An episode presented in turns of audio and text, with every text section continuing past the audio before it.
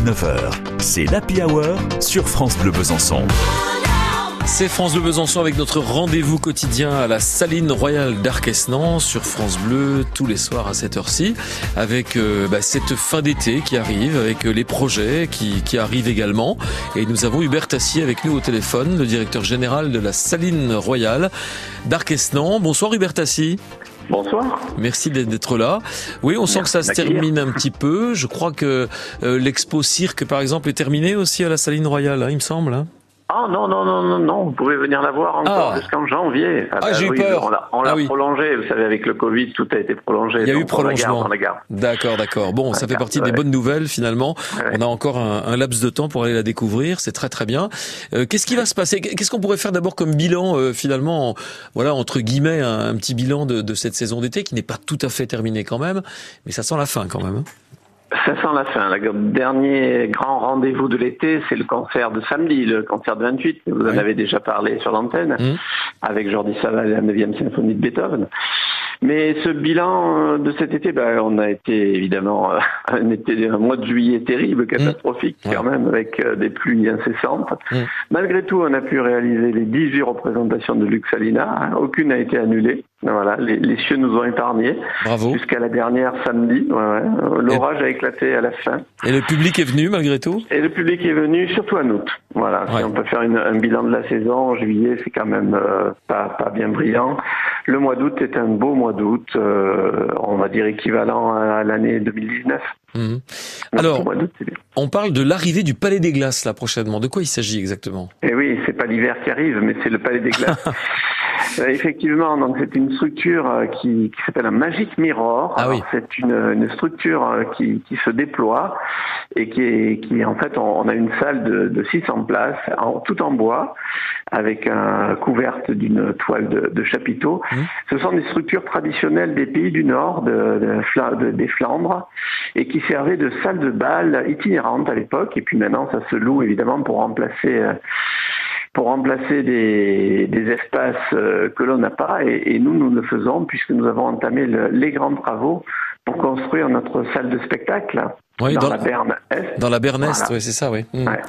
Et donc on perd une salle essentielle, évidemment, pour euh, toutes les réunions, les congrès, euh, voilà.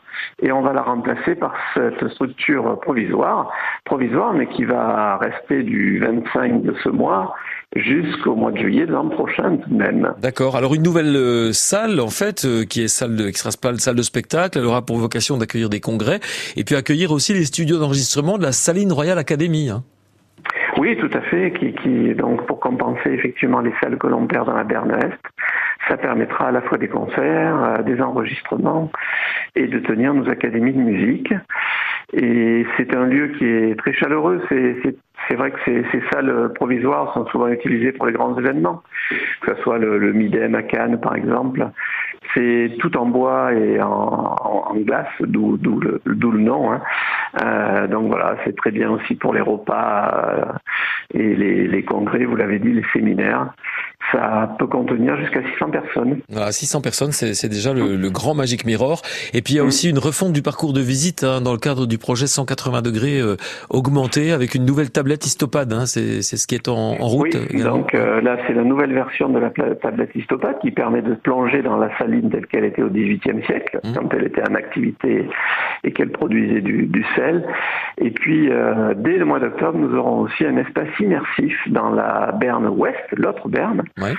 Un espace immersif où vous pourrez euh, voyager dans dix sites du patrimoine mondial euh, qui sont euh, soit euh, à restaurer comme Pompéi, mmh. soit menacés comme euh, le site de Bayam avec euh, Badiam en Afghanistan, avec les Bouddhas qui ont été, vous savez, détruits et qui maintenant le reste de, du site est menacé. Et donc vous pouvez les revoir. ils ont été recomposés numériquement et vous pourrez, comme dans une petite géode de la cité de la Villette, replonger dans ces des sites merveilleux. D'accord. Voilà, le Machu Picchu, euh, Pompéi. D'accord.